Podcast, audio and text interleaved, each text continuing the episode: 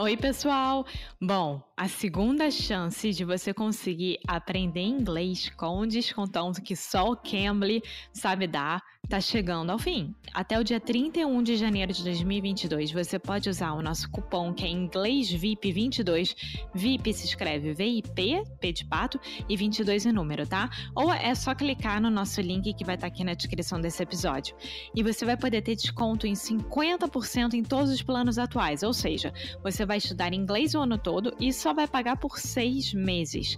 Então corre, vamos tirar logo isso do papel. Tudo que vocês aprendem aqui no Inglês no Micro rádio pode ser colocado em prática. Lembrando que o Cambly tem uma imensidão de professores de inglês que você pode escolher de acordo com seu perfil, com seu estilo, aquilo que você quer. Tá? Então vai lá, cambly.com ou aplicativo do Cambly, coloca o nosso cupom inglês VIP22 ou clica direto no link que vai te levar até lá, tá bom? Now, on with the show! Hello, hello, hey, beautiful beautiful people. Welcome to another episode of Inglês no Rádio. My name is Foster, and today I am here with the one, the only. Hi, it's Alexia. what a letdown, Alexia. Say hey. Because I was waiting on you to say like the the Alexia, but it never happens, and I always forget that I I need to say Alexia. So. yeah, we should probably coordinate better with our intros. Anyways, how are you doing today, my dear? I'm fine. What about you? I am doing wonderfully. Cannot complain. It's a Tuesday afternoon, raining here in South Carolina, and doing what we do best recording podcast. Yes. Yes, we are. Yes, we are. And Today we are going to talk about a state that I'm really, really into. And I mean, I think that everyone should have a small interest interest to visit. Okay. Okay. Yeah. So what state are you talking about? Rhode Island. Rhode Island. All right. So for those of you who don't know, we are recording a series about different states in the United States of America just to get to know this country a little bit better. And today we are talking about Rhode Island. Yes, yes, we are. So, first, Alexia, would you like to start with the pronunciation of Rhode Island? Rhode Island. Okay, can you spell the word road for me? R H O D E. Yes. Which is the same when you say it, the pronunciation is the same as road, like street road. R O A D. Yeah. So this is just the O sound. Very similar yes. to Portuguese, like vo, oh, sei lá. So road, R H O D E.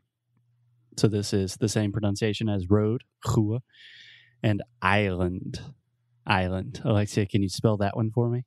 Island, I S L A N D.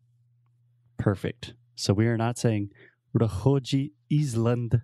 We're saying Rhode Island. So this is another great example of the way we write in English ain't got nothing to do with the way we speak. No, no, it doesn't. Okay. So, Alexia, where are we starting from today? Do you have any ideas about Rhode Island? Do you know anything about the state? I know that I think that Brown University is there. Yes, Brown University is in Providence. Yes, which is a capital. Yeah. And I think you knew that because one time, a long time ago, I was applying for PhD programs to study languages, linguistics at Brown University. And unfortunately for them, they did not want to have me. Fortunately for you guys, we created our own special little PhD program. and I do know as well, I did know that as well because of Gossip Girl. Serena actually goes to Brown University. So I used to watch a lot of Gossip Girl and read all the books. So I knew that. Nice. Emma Watson went to Brown University. I didn't know that. Yeah. And you love Emma Watson. So yeah. So there's also so Brown University, a very famous Ivy League university. There's also the Rhode Island School of Design, which people call RISD, and it's probably yeah, one of the most famous design schools. It's where my best friend John he studied for a summer at RISD, but a lot of like really iconic companies like Airbnb was started at RISD and a lot of those places. And the state itself is very, very cold, but it has a beautiful nature, right? Because, I mean, it's in a, in a beautiful part of the United States. And my favorite blogger is from there as well. Okay. Okay, that's a lot. So, just real quick, when you say a beautiful nature, we just say nature. You don't need to include an article. So, it has beautiful nature Okay. or a beautiful natural environment. Mm-hmm. And who's your favorite blogger? Jess Ann Kirby. Jess Ann Kirby. And she lives in Rhode Island. Jess Ann Kirby. Yeah. Ah, that's her middle name. Jess Ann Kirby. Nice. And she does like design blogging. No, she's that one who has that amazing small house with two dogs. Do you remember? And she's Yeah. always posting. Yeah, but she's not um interior design. Nothing like that. She Yeah. just has good taste. I wondered if she studied at the Rhode Island School of Design. um, I don't think so because I think that her family is from California and then they moved to Rhode Island. Huh, maybe we could invite her on the podcast to learn more about Rhode Island. Yeah, she's always like Rhode Islanders. Yeah.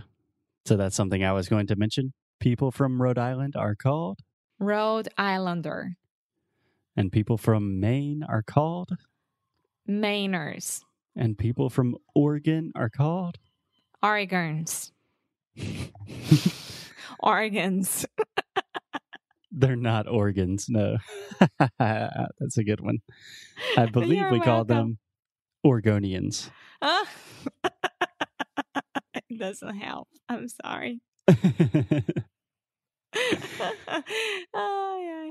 Parece Senhor dos Anéis. okay, so the capital of Rhode Island is Providence. I've never visited Providence. I don't know what it's like, but it's a city on the water, and everyone says it's stunningly beautiful. Yeah, it gives me the idea it's just like Georgetown, more or less. Like it has the same vibe, you know, like front of the water, it has water everywhere, extremely good universities all around, and like it's small. I don't Yeah. know. Yeah, I think that's probably right. So Alexia is talking about Georgetown, a part of Washington, D.C., but it's like a very high end, kind of wealthy district on the water. And I think that's right because Rhode Island is famously like a, it's a very rich state, both financially and culturally. Yeah. Yeah. Okay, fun fact Rhode Island is the smallest state in the United States. Yeah. I, uh, well, looking at the map, to be honest, I would actually say that as well because it's so tiny and you can't even like get confused if it's a, a neighborhood from New York or anywhere there. Yeah. Rhode Island is tiny. It's like 60 kilometers from north to south. It's tiny. It's very tiny. So you can drive the entire state in like an hour, depending on how fast I you're going. love that. Yeah, it's pretty cool. but although it's very tiny, it's the seventh most densely populated state. So it's the seventh most crowded. yeah, I would say it's because of the universities, maybe. And also, it's just super small. It's small, beautiful. A lot of people want to live there, and they just all in the same place. Yeah. Yeah. I don't know if I like that, but we had to go to Rhode Island. I would love to visit there one day. Just a couple more fun facts. Rhode Island, not actually an island. No, it's not. Nope. Yeah, but it has a lot of water. surrounding it, but it's not uh, an Yeah. actual like you don't have to take to go. Well, it, it's not an island. No, there are islands like right off the coast of Rhode Island. So I think that counts for the name, but the name really doesn't make sense. Another fun fact I learned the first golf tournament in the United States was played in Rhode Island. Interesting. There you go, golfers. I wonder why. I don't know. I don't know. So, Alexia, any questions, thoughts, opinions about Rhode Island?